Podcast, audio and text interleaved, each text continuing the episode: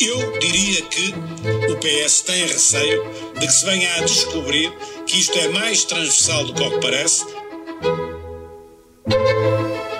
Viva! Está com o Expresso da Manhã. Eu sou o Paulo Baldaia.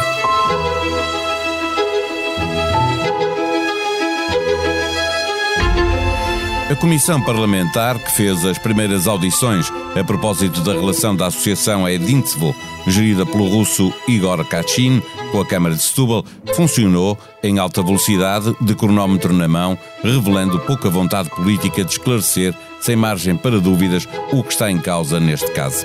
E nem quis ouvir a embaixadora da Ucrânia ou o autarca de Setúbal. Pela manhã, a Polícia Judiciária andou pela cidade, investigando se foram ou não praticados os crimes que estavam indiciados na notícia do Expresso, que falava de fotocópias de documentos dos refugiados e informação sobre o paradeiro de familiares na Ucrânia. Sabemos há muito que a embaixadora da Ucrânia em Lisboa se tinha queixado à secretária de Estado das Migrações desta associação russa para o Kremlin e sabemos que já depois das denúncias, um membro do governo socialista visitou a associação em Setúbal. Sabemos ainda que o PSD denunciou que, já depois da Rússia ter invadido a Ucrânia, o IFP assinou um protocolo com a Edintsevo para ensinar português. O caso, que era apenas da Câmara de Setúbal, com potenciais consequências criminais, é, cada vez mais, um caso político a exigir resposta do Governo e do PS. Neste episódio, recebemos a visita de Vitor Matos, jornalista do Expresso, que noticiou este caso e o continua a acompanhar. O Expresso da Manhã tem o patrocínio do BPI. Eleito marca de confiança em 2022 na categoria Banca pelas seleções Reader's Digest. Banco BPI. Grupo CaixaBank. Este prémio é da exclusiva responsabilidade da entidade que o atribuiu. Viva Vitor Matos. Quando olhamos para as últimas notícias, protocolo entre o IFP e a Associação de Igor Kachin, já depois da invasão da Ucrânia, visita de uma secretária de Estado em 2016 a Edintsevo, já depois das denúncias da embaixadora da Ucrânia, há muito para esclarecer sobre a ação da Câmara de Setúbal, mas é cada vez mais um caso à espera de muitas respostas do Governo e do PS. Sim, Paulo, isso é verdade. Aliás, eh, no PSD estão a fazer a interpretação de que uh, uma das razões para o PS ter vetado o impedido a ida do Presidente da Câmara de Setúbal uh, ao Parlamento é exatamente porque eu estaria na posse destas informações de uh, a relação da Edinfo com o IFP, também agora já depois do início da guerra, para a realização de cursos de português aos refugiados, e também a questão mais antiga, mas não menos importante, da visita da ex-secretária de Estado das Migrações à Edinfo, Setúbal, uma, uma, uma secretária de Estado que hoje é presidente da, da, do Instituto da Segurança Social e que também é distrito de Setúbal, é, é do Montijo. Uh, e que faz essa visita enquanto secretária de Estado, quando já havia há pelo menos dois anos uma intensificação das denúncias das associações de ucranianos que como é evidente, eh, não aceitavam ser representados no, no Conselho das Migrações por uh, associações russas, por russos ou pró-russos, depois da invasão e da, e da anexação da Crimeia. É, é claramente um caso em que quanto mais sabemos, eh, mais precisamos de saber. Eh, fica evidente, é daqueles que cada vez que se vai buscar sai alguma coisa.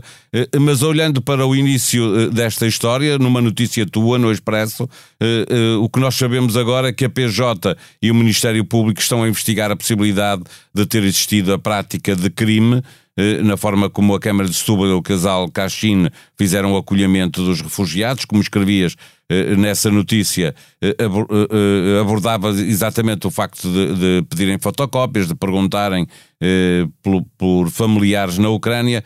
Já estava em curso esta investigação ou é consequência da notícia? Tens informação sobre isso?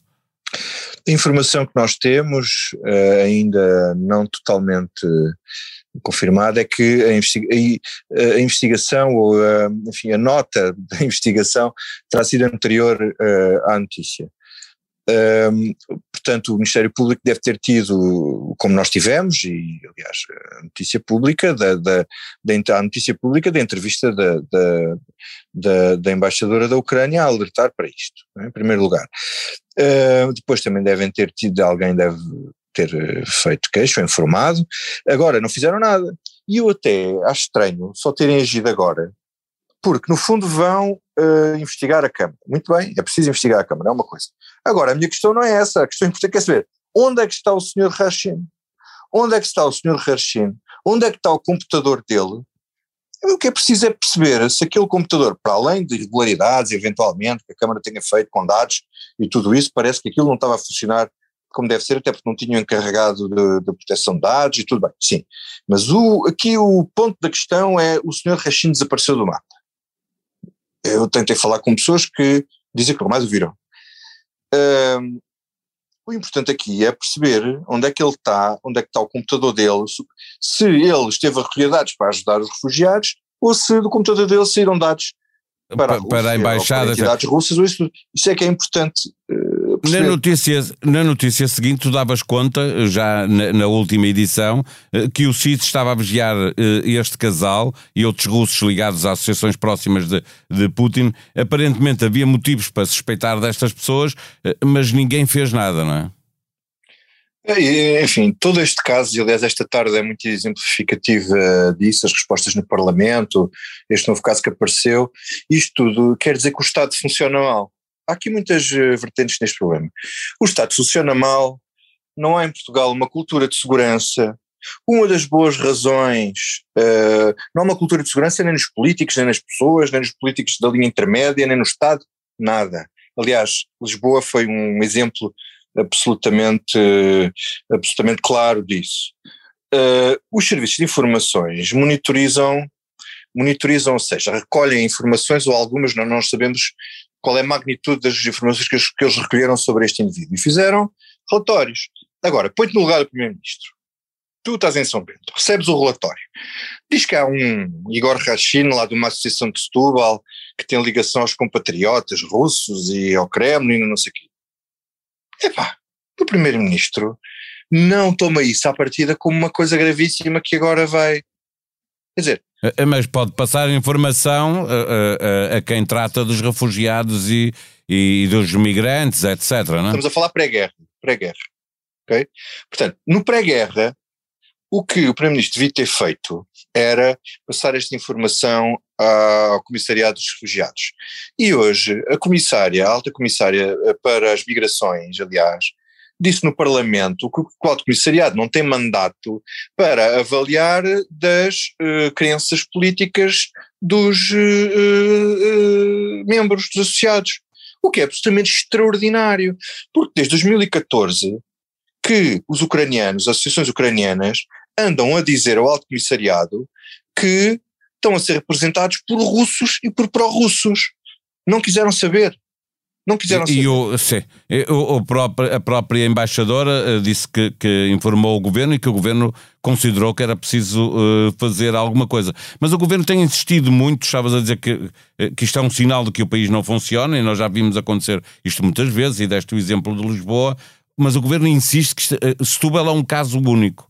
Repete a exaustão que é um caso único. Pois não convém circunscrever, convém circunscrever ao governo, convém circunscrever isto uh, a Setúbal mas uh, já temos uh, o círculo alargado de alguma maneira ao CEF, de forma bastante mitigada, e agora aparentemente de forma mais grave ao, ao IFP. E também à própria secretária de, de, Estado que andou a conviver com, com esta com esta associação. E que está hoje no, no, Instituto de Segurança Social, não é? Exatamente. A questão aqui não era, vamos lá ver, é assim, a questão aqui a liber, é, não, não é eh, a associação ser pró-Putin. Associações, em Portugal há liberdade de associação. Qualquer pessoa pode fazer associações a defender o Putin abertamente, ou não, quer dizer, isso não é proibido. Não, é, é por essas associações a, a, acolher refugiados, não é? Essa é a questão. Como é evidente, o problema é esse. O problema é esse. E uh, em Setúbal, o caso de Setúbal é paradigmático porque, daquilo que eu tenho conhecimento, nas outras associações eram associações que tinham relações com este Igor Caixinha. Mas este é que era o pivô da relação direta com, com as instituições relacionadas com o Kremlin, ou era deles o que tinha a relação mais direta. E a Câmara de Setúbal uh, tinha a obrigação de saber.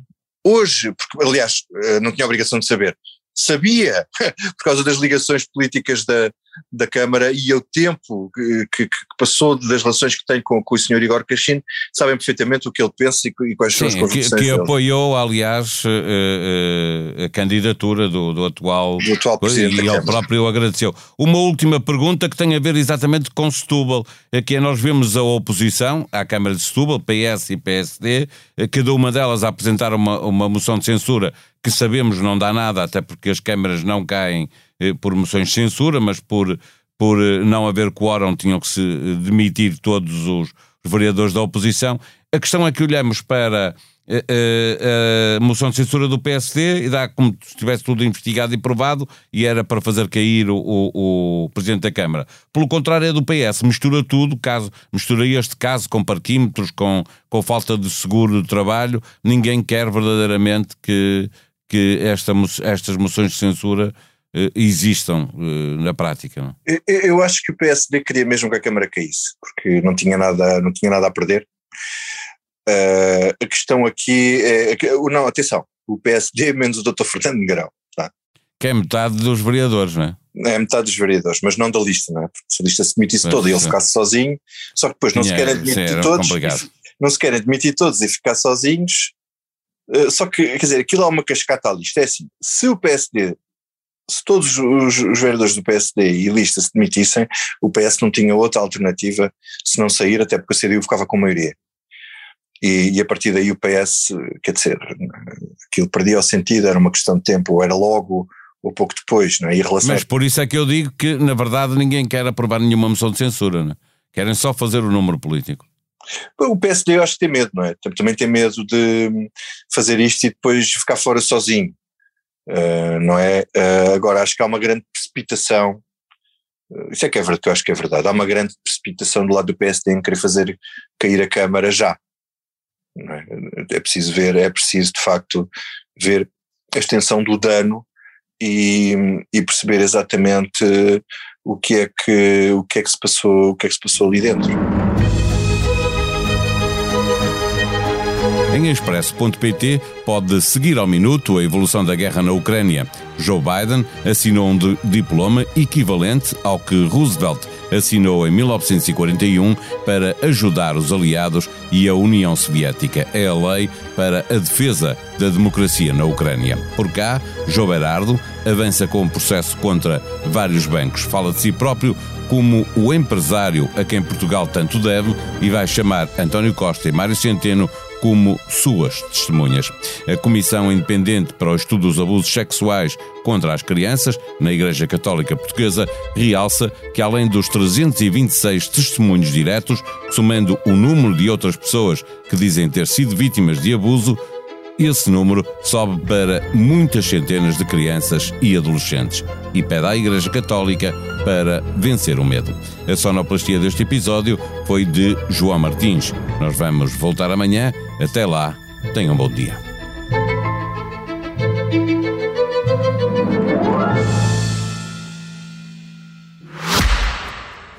O Expresso da Manhã tem o patrocínio do BPI eleito Marca de Confiança em 2022 na categoria Banca pelas seleções Reader's Digest.